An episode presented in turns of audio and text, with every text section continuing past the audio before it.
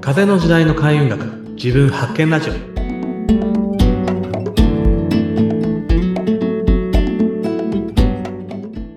はい、えーこんにちは。トヨピーこと豊原隆です。よナビゲーターの北村明子です。今日もよろしくお願いしろしくおます。願いします。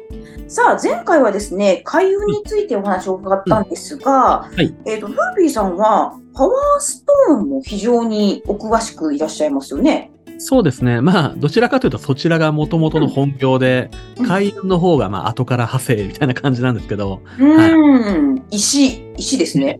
そうですね。まあ、石そのものがその運とかということにやっぱりすごく作用するっていうふうな、まあ、ことがあって、うんまあ、そちら側に行くのはまあ、自然だったんですけどね。まあ、石ですね。うん、はいあ、ですよね。確か、前回もお聞きしたけど、ご実家がね、はい。もともとは、おそう、お家じ屋さんですね。はい。歴史も、何、江戸時代の？あまあ、歴史はあるんですけれども、ううんちの母が嫁いできた時には、普通にそのコンピラのお土産物屋さん状態になってて、まあ、どちらかとそこから立て直していったみたいな感じですね。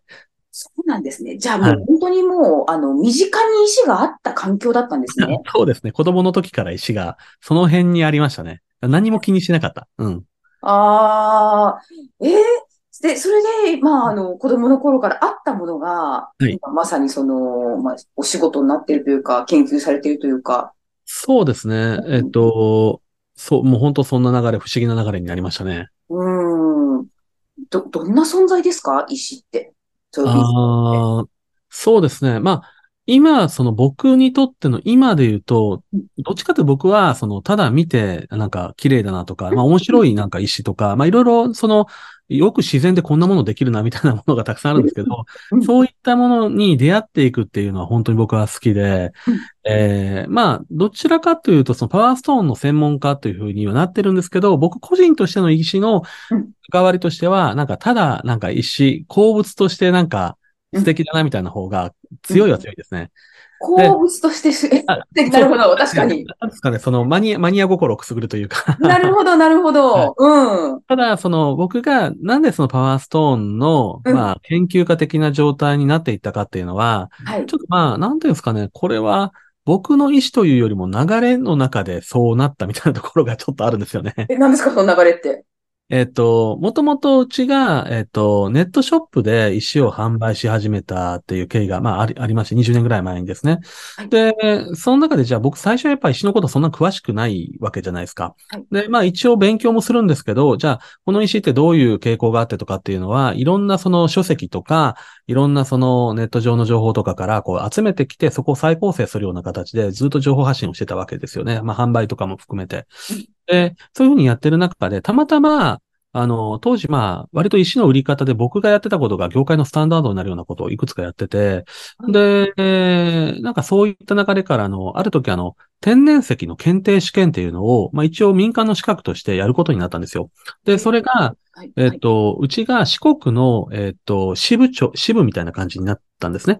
で、その時にその財団というか作ってたところから、パワーストーンの通信講座もやりたいんだよね、みたいな話があって、はいで当時、まあ、そのネット上での情報のまとまり方が、うちが結構トップクラスにまとまってたっていうところもあって、で、その支部をやってたっていう関係で、まあ、パワーストーンの講座作ってくれないかというオファーがあったんですよ。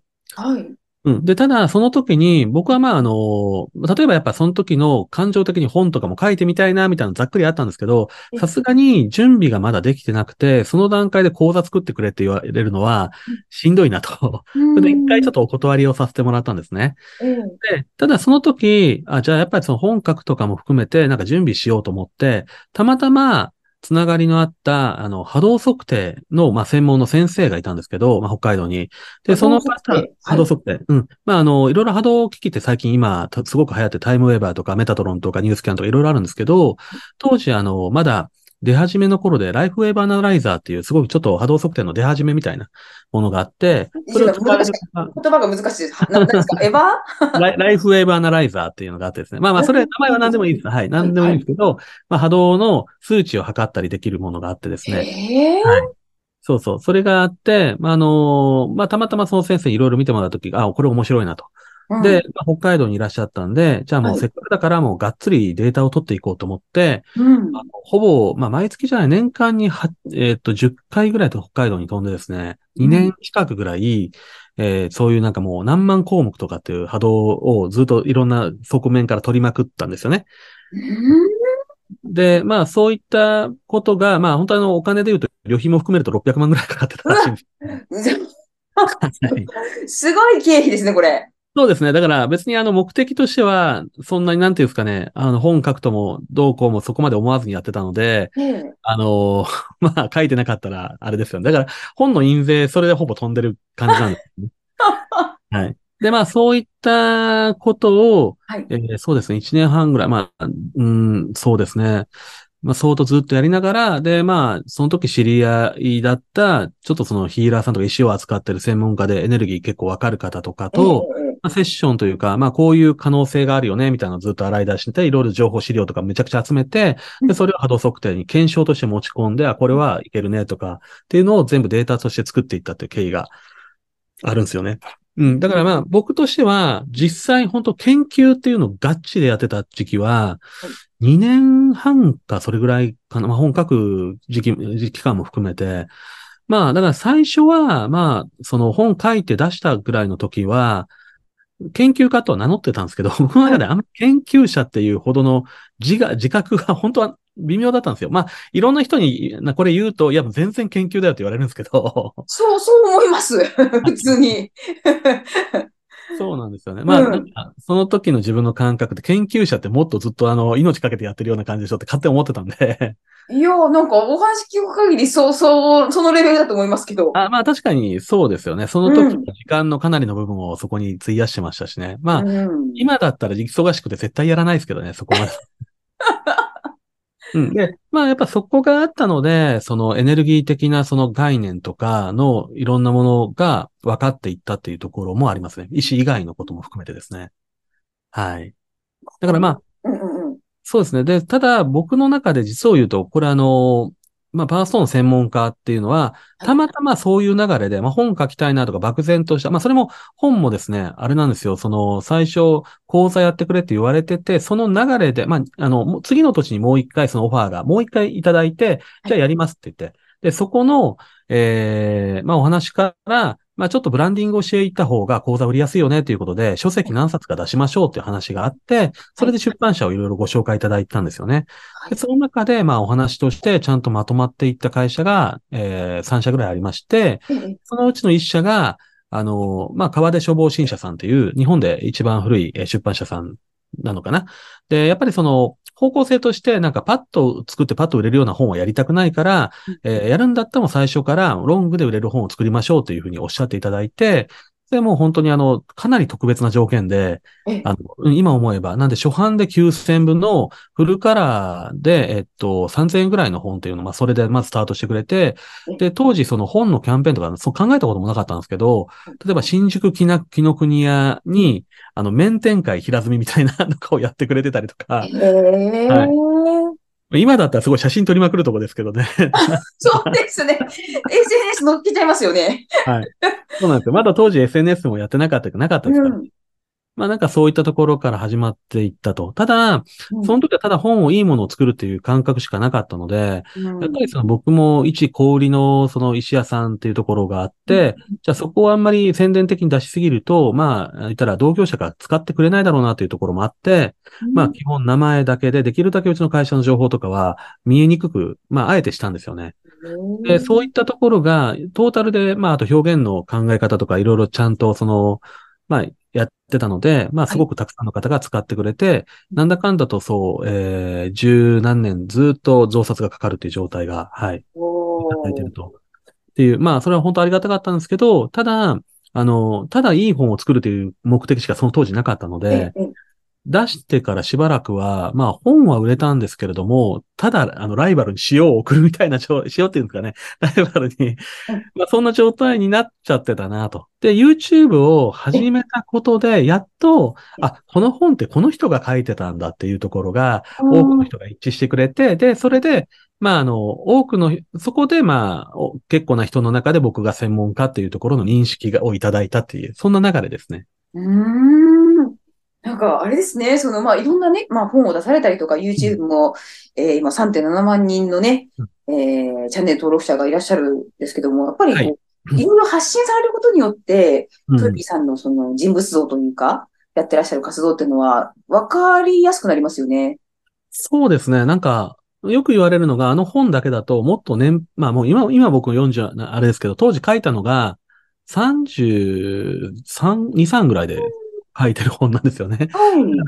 もっとなんかおじさんだと思ってた まあ今はもうおじさんですけど、なんだろう、それ、なんかすごい、難しい感じだったんですか？ね、な内容が。なんだろああ、結構難しいアカデミックな感じの文字数うん相当多い本ですね。辞典みたいなやつでう。すね。うーん。はいあ、そうか、ロングで売れるような本をっておっしゃってましたもんそうね。そうそう、そうですね。だあから文字、文字の級数っていうんですか、それもかなり小さく作ってあるので。えはい。じゃあもうなんかその、百科事典じゃないけど、ちょっとそういう。も文字量がだいたい30万字ぐらいある本です。え、さ、30万字 ?30 万字？はいえ？だから、通常の書籍ってだいたい7万字ぐらいですよね。うん、そうですよねだ。から、あの、ある出版社の編集長さんにはい、これが最初の本っていうのは変態だねって言われました。だって、なんか、いきなり、なんか書いた本が百科事典ですっていうような感じですよね、なんかね。まあまあ、百科事典までいかないんですけど、まあ、あの、ここれがそうですけど、こういう感じですね。今ちょっとですね、パラパラっとズームの映像で見せてもらってますけど、すごいなんかもう研究所ですよ、これ。研究所。すごいなぁ。そうですよ。で、あの、本当に番組から何から全部僕やったんですよ。写真も3割ぐらいうちで撮り直したから、まあもちろんあの、ヘンプロさんがデザインはやっていただいたんですけれども、はい。だからめちゃくちゃ大変でしたね。ちょっと鬱になりました。え、これ、どのくらい期間かかりました？本書き始めてから終わるまで。えっ、と、本の執筆自体はトータル1年半かかったと思いますね。あ、でも1年半か。早いとそんなにまそんな持って、待ってくれないと思うんですけどね。は2ヶ月頑張って書いて、1回力尽きて2ヶ月ぐらい音沙汰なくて、で、なんか今どうなってますかって言われて、あ、すいませんって言って、またやって、また音沙汰なくてっていうのを4回繰り返してやってます。あ。そういう期間があったんですね。そうです、そうです。はい。もうなんか力尽きそうになる期間が4回あって、でも最後鬱になりかけたっていう。あ本当に辛かったんで、最初初版のサンプル本来るじゃないですかあ。。はい。で、サンプル本を正直僕怖くて開けなかったんですよ。なんで？怖い。いや、だからなんか自分が書いたもの、なんか体重測定とか健康診断みたいな感じだと思うんですけど、ま例えばおかしい。それで、あの最初になんか同業者の方だと思うんですけど、アマゾンだともうレビューで1でものすごい酷評がついたんですよね。もうこんなものは最低だみたいな感じで、ものすごい長文で。で、これ、発売してから2日後ぐらいにレビューで載ったんで、これ絶対同業者知ってるやつがまあ、なんだ、嫌がらせか。そう、でも、やっぱり、あの、すごくその時は自分が書いても大丈夫かなっていうのがあったので、センシティブで、それを見て結構答えて、なんかこう、まあ、言ったら、あの、増刷が1ヶ月ぐらいでかかったんですけど、増刷かかりましたって報告もらって初めて自分の本を開くことができたんですよね。うわー、それまでなんかこう、あれでよかったのかなとかなんかもうものすごい酷評書かれちゃったよ、みたいな。だから本当にエネルギーをめちゃくちゃ使って真剣にやった分、その結果が怖いみたいな、結果見れないみたいな、そんな感じでしたね、最初は。うん。でもそれでも今なお、今なおロングランで。そうですね。まあ本当にそれは、うん、あのー出版社さんのおかげがすごく大きいなと思うし、まあご縁というか、まあありがたいですよね。まあ一応あの一回改訂版が、はい、あって。で、最近、まあここ2、3年もう一回改訂版みたいな話が出てるんですけど、ずっとタイミングが合わず、はい、なんか、なってるんですけどね。へ。僕のパワーストーンのやっぱ関わりはそんな感じで、ただ、そう言いながらやっぱりその僕が石の人っていうふうに見られるっていう、まあそれだけに思われることに対してずっと実は抵抗感があった時期もあって、あそうなんですか？そうなんですよ。あの、たださっき言ったように僕はそのパワーストーンの人になりたかったというよりは状況的にパワーストーンを研究をしてなったというところがあるので、はいで、まあ、その、いろんなことやってみたいっていう時期もあって、でただ、そういう時期にちょっと会社の方もなかなか混乱があったりとか、いろいろうまくいかないとかっていう、その混乱期があったんですよ。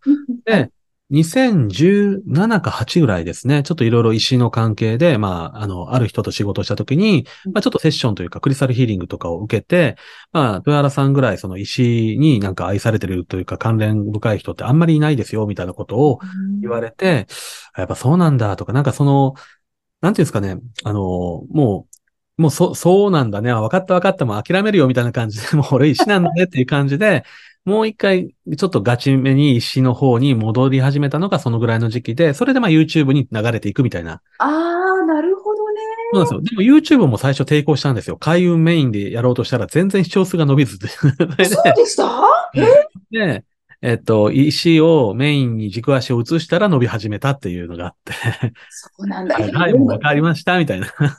世のニーズって面白いですね。だからまあ、なんか使命なんでしょうね。あーあ、そういうことか。もうあなたは石やりなさいよ、みたいな。まあそうですね。だから石と関連づいたものっていうのはまあ使命なんでしょうね。うーん。うんまあ、あの、この音声配信でもね、いろいろ、まあ、開運だったり、自分発見っていうお話をしていただきますけれども、はいあの、石のこともね、YouTube でどんどん配信されているので、そちらの方も合わせて、はい。そうですね。はいい。まあ、と思います。うん、このやっぱりその開開運とのね、関係性みたいなところをね、知っていただけるといいかなと思ってます。はい。なんかあの、音声配信では総合的にね、開運、えー、まあ、石も、うんちょっと含めつつ お話を伺っていければいいなと思っています。はい。はい。また次回からもよろしくお願いします。はい、ありがとうございます。はい。ありがとうございました。